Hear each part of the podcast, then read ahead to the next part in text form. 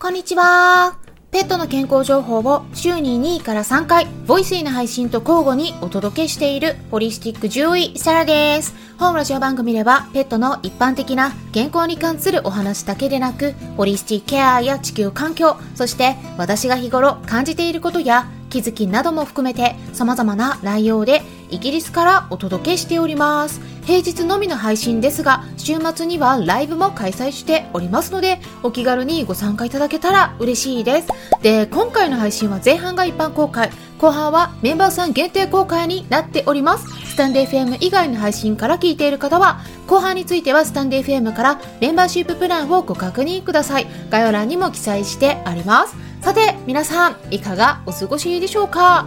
イギリスの方はですね、すごく暑くなってきてるんですよね。まだ6月なのにもう真夏って感じで、もう熱波が来てるんですよね。で、朝はね、うちの猫カンパネーラがお外に出たいって泣いてたんですよね。でね、そこにはちょっと理由がありまして、まあ、ジョバンニに追いかけられたりしてですね、えー、そこまで怒らなくていいのにって思うんですけれどもジョバンニがねカンパネーラの尻尾とかねちょっと鼻をくっつけてクンクンお尻の匂い嗅いだりするんですよね。兄弟でオス同士なんだけれどもでそうするとねカンパネーラすごい嫌がるんですね。もう何なんだよしつこいんだよみたいな感じでねもう怒りまくっててでそうするとですね外に出たがるように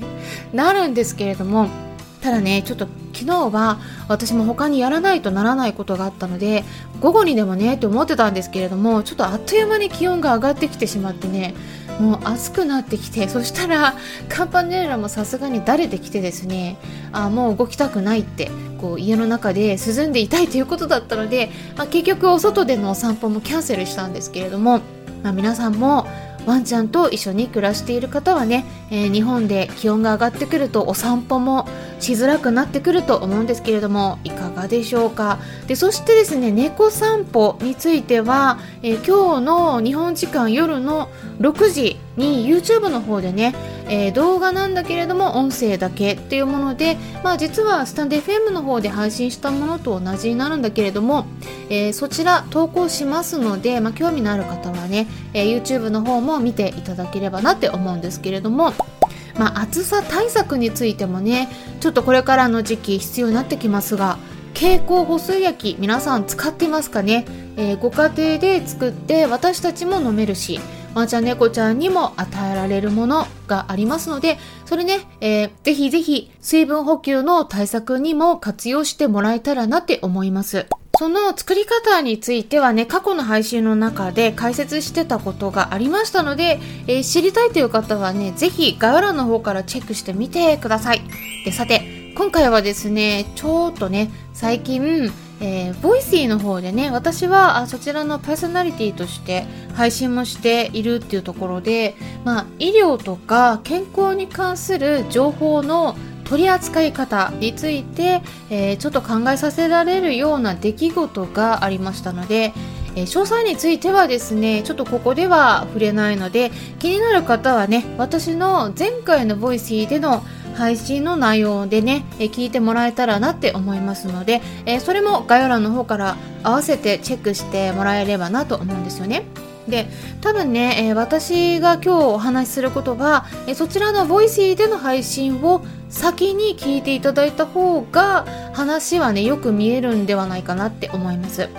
で、まあ、実はね私は他にもいろんなプラットフォーム利用していたりもするので、えー、少しね他の方でもね、えー、ちょっとねまた別の出来事があったりして、えー、詳細についてはメンバーさんだけにお話ししたいなと思いますから、えー、後半にお伝えできればと思うんですけれども、まあ、前半のこの一般公開の中ではある程度の概要としてね、えー、SNS のプラットフォームのあり方について私が最近感じていることについてお話ししてみたいと思いますので、まあ、普段はペットの健康情報をメインにお届けしててで今回はねだから全然関係ない私の活動とか SNS に関わるような内容になるんですけれども、えー、少しでも参考にしてもらえれば嬉しいです。でそれでですね、まあ、医療とか健康情報に関する内容についてなんですがここねすごく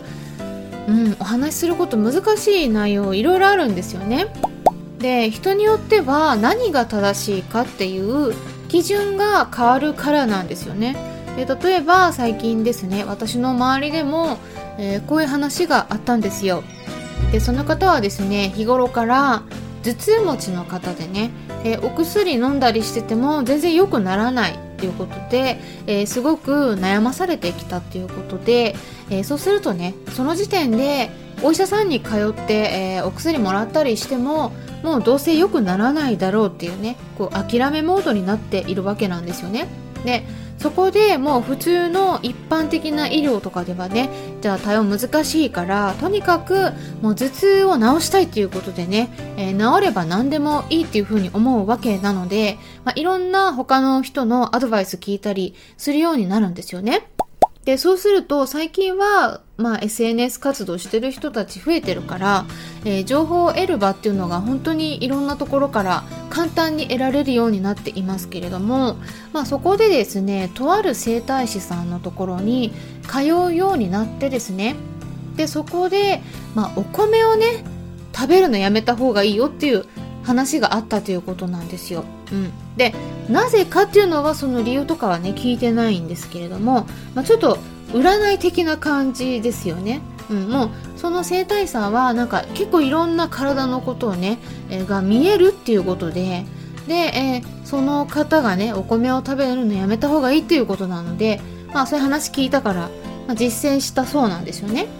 でお米を食べないようにして、まあ、パンとか他のうどんは OK ということでねでお米だけ食べないようにして1週間続けたらですねなんと頭痛が一気に消えたっていうことなんですよ。でそういう話がねあったんですよね。でこの話皆さんどう思いますか？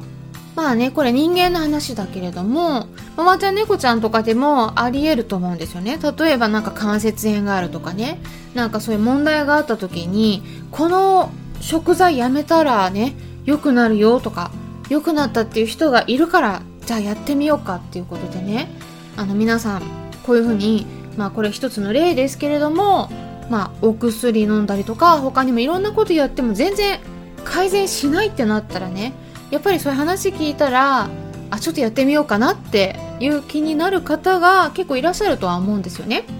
でまあお米食べないとかそのくらいだったら、まあ、お金をね特に払わなくてもいいわけなんだけれども例えばそこでこのお水を飲んだら良くなりますよとかね。このお水はすごく特別なお水でとかね。あとはサプリね、えこれを飲んだら良くなるよとか。でそういう話を聞いたらお金を出してね買ってみようかなって思いますかね皆さん。思うかもしれないですよね。本当に他のいろんなあらゆることやってても治らなかったらねやってみたいって思うかもしれないですよね。でそういう商品を売ることでお金を得ている人がやっぱりねたくさん今出てきてるっていうことなんですよ。でこれが悪いことだって言えるのかどうかっていうとこでねうんこれすごく判断難しいんですよね。でその SNS 活動の中でいろんな人たちがいてその中で、まあ、これは一つの例ですけれども他にもアフィリエイトとかありますよね。でそこで収入得ている人たちもたくさんいるんですよね。で特に YouTube とか Instagram とか Twitter などでも、まあ、いわゆるインフルエンサーって呼ばれる人たちがそういったことで何かしらの商品の、まあ、広告出して宣伝してでそこのフォロワーさんがそのインフルエンサーの運営しているウェブサイトとかそういうルートで商品を買うようなことをすればそこからチャリーンってお金が入るっていう仕組みになってるんですよね。で実はね結構ペット関係の活動されてる方とか獣医さんでもそういったことをねする人が結構出てきているわけなんですよ。でそれでペットフードとかねペット用の商品とかそういったものを紹介してくれないかっていうことでね、え私の元にも依頼が来ることがあるんですよね。で、え私もねそういったものが本当にいいと思えるような商品だったら、まあ、別に受けてもいいかなとは思ってきてはいるんだけれども今のところ全くその 紹介してほしいって言われるものは私にとってはねこれはちょっといまいちだなって思ってるものがほとんどなんで契約が成立してないんだけれども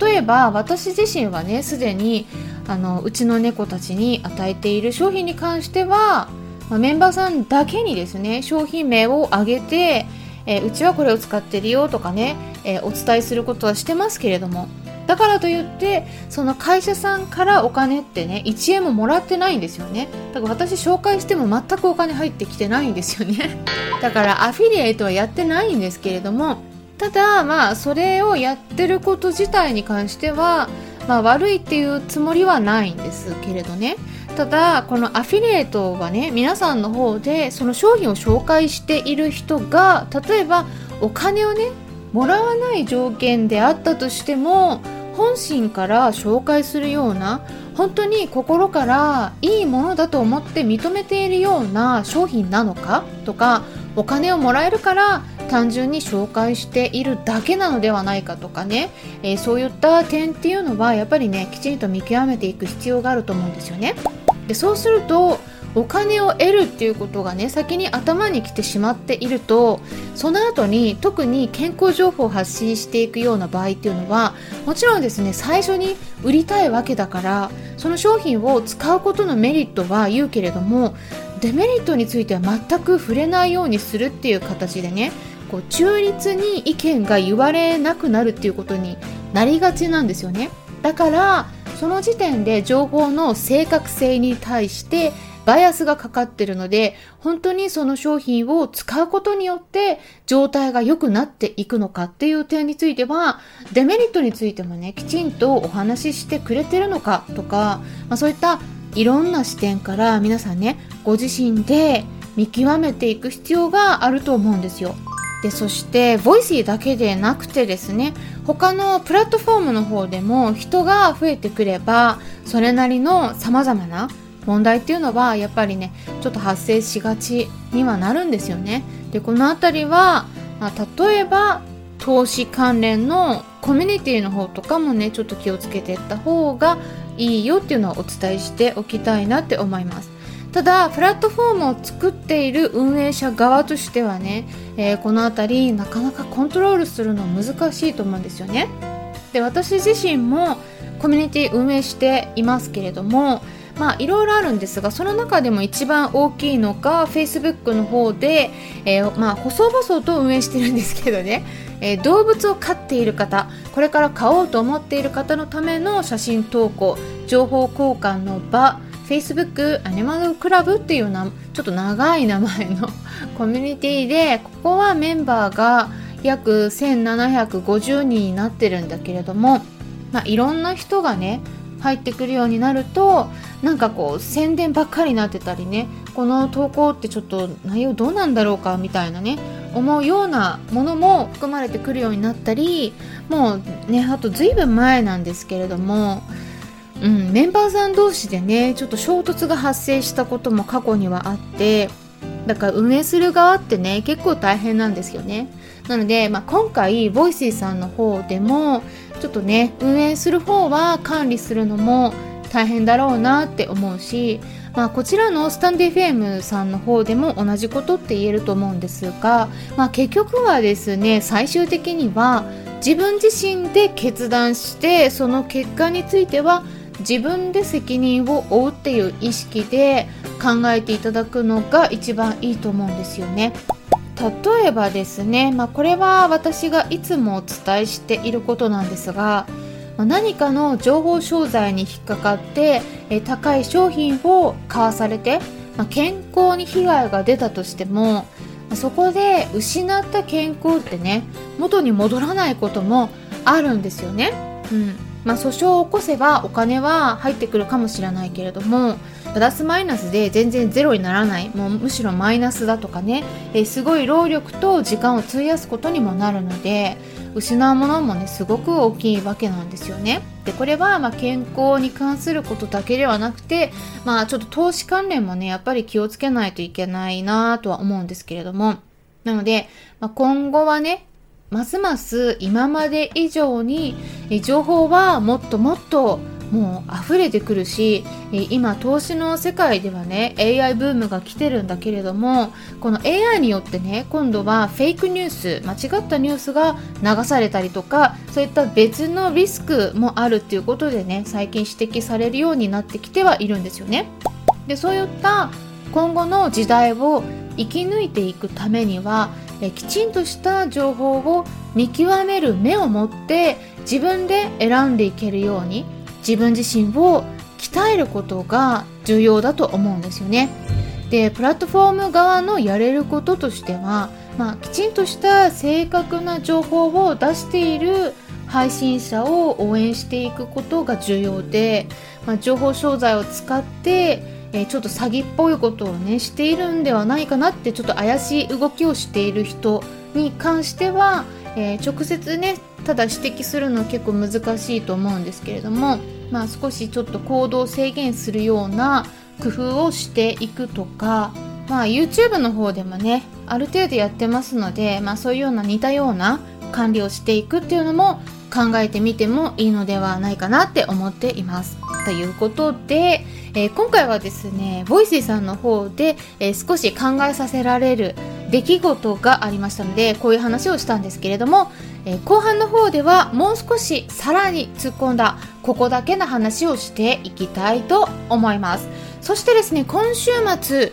えスタンデー FM の方でライブ2連続開催しますよ。6月16日金曜日ですね。夜の9時半から10時までですね。まずは一般公開のライブを開催します。はい。はいということで、まあ、一応ですね添加物についてお話しする予定なんですけれども、まあ、あの他の方からのね、えー、コメントを読みながらあご質問いただければそこでも回答していったりしますので、えー、内容としてはねちょっと変わる可能性もあるということで考えていただければなと思います。でそして第2弾としては夜の10時から今度はスタンデー FM の限定ライブの方になります。はい。はいということで。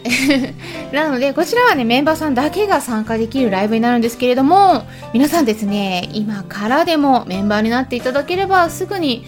過去のライブの方参加できるようになりますしそれだけではなくてですね、え今までの過去に配信してきたメンバーさん限定のものもですね最後まで聞けるようになりますのでぜひぜひまだ参加されてない方はメンバーシップ制度の方概要欄のところからチェックしていただければなと思います。ということで、スタンデー FM 以外の配信の場合はここで終了になりますので、もしも後半も聞きたい方はスタンデー FM アプリの方から聞いてみてください。アプリは携帯電話のアプリ検索のところからスタンデー FM と入力したら出てきますので、ダウンロードして私のチャンネルを探してメンバーシッププランにご登録いただければ最後まで聞くことができるようになります。それでは後半に入っていきましょう